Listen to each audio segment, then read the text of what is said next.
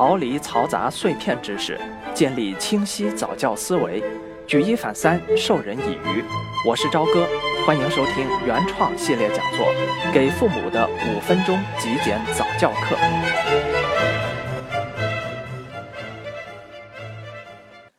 亲子阅读是个非常非常重要的话题，我认为把它提到怎样的高度都不为过，而且从任何时候起都不会嫌早，也不会太晚。我们就来聊聊这个话题：亲子阅读为什么重要？我想大家随手都能举出若干的好处，比如想象力培养，比如文化传承，比如榜样引导等等。我们没必要在这里求全，一一列举。咱们重点啊说两个角度。第一个角度，我们来全面的回顾一下我们教育孩子的方式，主要无非是三种：家庭教育、学校教育和社会实践教育。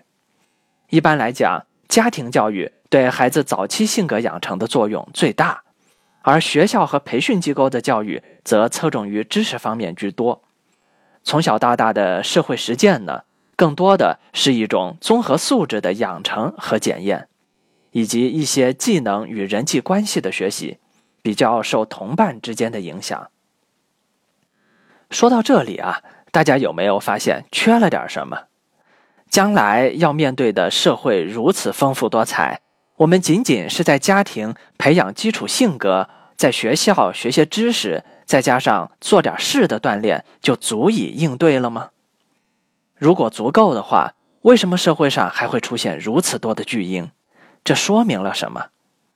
说明性格与思想上的准备还是不足啊！人类社会的文明如此灿烂辉煌，学校教的知识仅仅只是冰山一角而已，知识上的准备同样是不足与狭窄的。哪怕数理化再高分，也仍然改变不了这个基本事实。显然。我们还需要补充，而且这个补充应该是全方位的。最突出的两点，一个是劳动实践，让孩子多动动手，一起出去走走，参与现实；另一个就是书籍阅读。对于家庭而言，在性格培养方面，父母本身也并非性格完美的，培养手段很难那么完善，我们自然也需要工具的帮助，因此。借助阅读当然是件非常划算的事情了。性格问题，读读情商培养方面的童书；想象力方面，读读脑洞大开的童话故事；眼界方面，读读精彩的大百科；修养方面，读读唐诗宋词；文化方面，读读传统故事；艺术科学方面，读读相关的科普，都给我们提供了几乎无限的可能，既有效。孩子又喜欢，咱们何乐而不为呢？其次是对于亲子感情的促进，尤其是对于父母白天上班陪孩子时间比较少的家庭，或者在和孩子游戏方面手段比较缺乏的家长，抓住机会进行亲子阅读，几乎是当仁不让的最佳手段之一。和孩子一起温馨的读完一本书。看着他安心的依偎在你身旁，睁大眼睛，把他的心全部交给你，带他去遨游在一个充满想象力的神奇世界，这种幸福啊，是无与伦比的，也是最促进感情和彼此信任的方式之一。而关于阅读内容的选择，现在啊，真是个幸福的时代，网络让我们眼界如此开阔。我们几乎可以方便的找到一切优秀的作品。对于低龄孩子的阅读，有名的绘本实在太多，大家多看看各大书籍网站上的历史排行榜、好评排行榜等等，就基本心里有数了。唯一我需要提醒的是，在选择的时候不要太功利，比如情商教育倾向的绘本可以有，而且很有用，但是呢。一套两套就足够了，没必要凡是买书或者借书都要想着有没有教育意义。比如小羽毛以前最喜欢的一本绘本，整本书只出现了一个字，但是却欢乐无比，他看了无数遍，那就是本适合他的优秀绘本。阅读并不是教识字或者教什么知识，那是上学以后的事儿。培养读书的兴趣，重要性大过读的内容。千万不要把阅读变成孩子不喜欢的活动。如果孩子在刚开始亲子阅读时还养不成良好的习惯，静不下来，咱们也不用着急，把阅读内容的趣味性、语音变化的渲染性弄得更吸引他，再一点点用纵向比较的方式帮他嘛，不难。另外一点，我想提醒的是，一些归类为儿童读物或者童话的东西。其实内容是否适合孩子是值得商榷的。在这里，我说句大不为的话：很多有名的童话和寓言，比如格林童话、伊索寓言，甚至安徒生童话，其实里面啊未必所有的内容都适合孩子。咱们细想一下，是不是这样？明显有些章节内容是塑造了非黑即白、简单粗暴的人生观。或者有时候过于渲染暴力，甚至血腥，因此我一向不认为顶着童话名头的东西就一定适合孩子，所以建议家长们读的时候啊留个心眼儿。而对于比较大一点或者开始上学了的孩子，就更要注意引导了。我们在孩子小的时候要教他保护自己，等孩子大些了。我们又担心他交上不好的朋友，沉迷游戏，或者上当受骗，走上歪路。所有这些，归根结底，要想解决，还得靠孩子的内控，从小逐步具备自己的判断力和良好的人生观才行。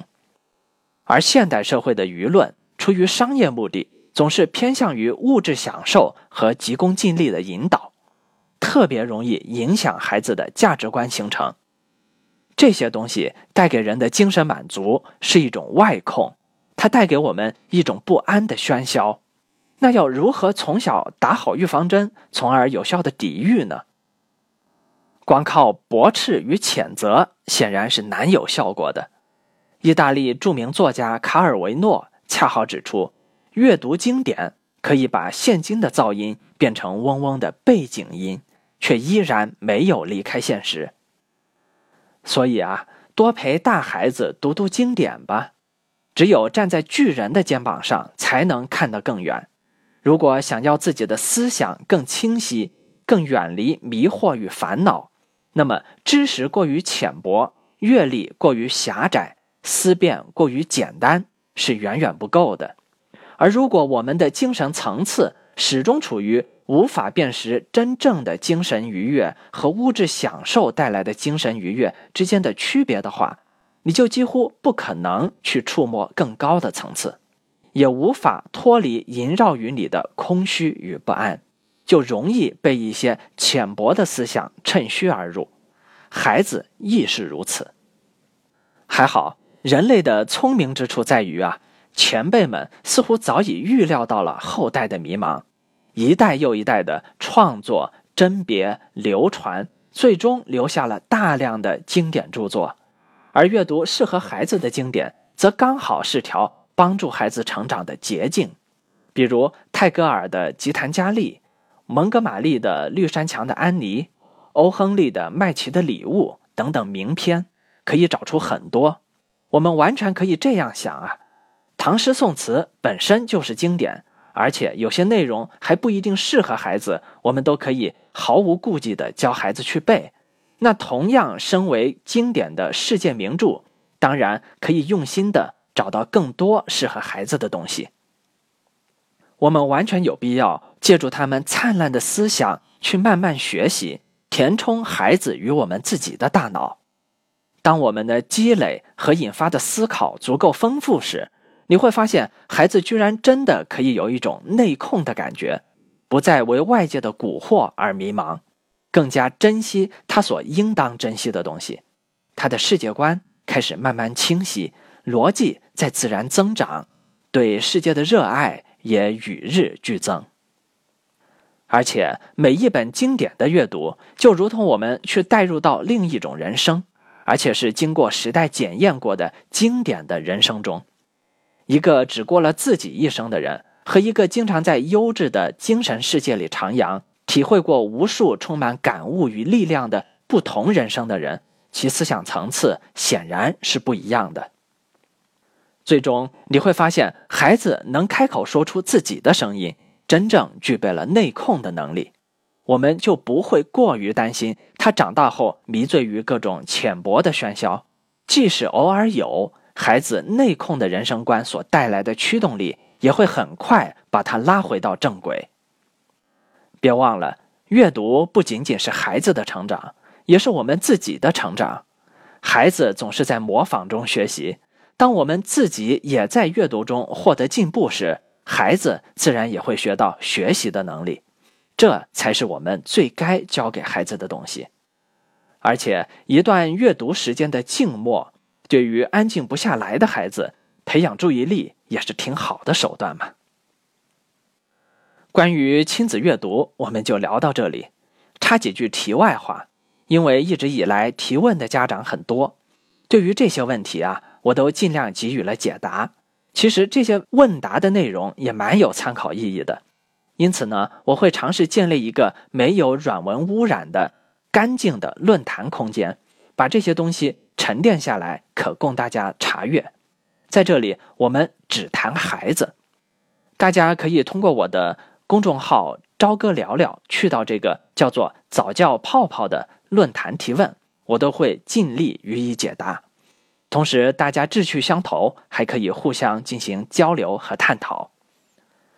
另外一件事是，因为整个讲座的顺序我进行了重新排版，所以有些章节调整到了前面，比如有关注意力的话题就提前到了第十八章。所以按照原来的订阅顺序来听的话，就可能会错过。建议大家翻看一下目录进行选择。再次感谢大家一直以来的支持。我们下堂课见。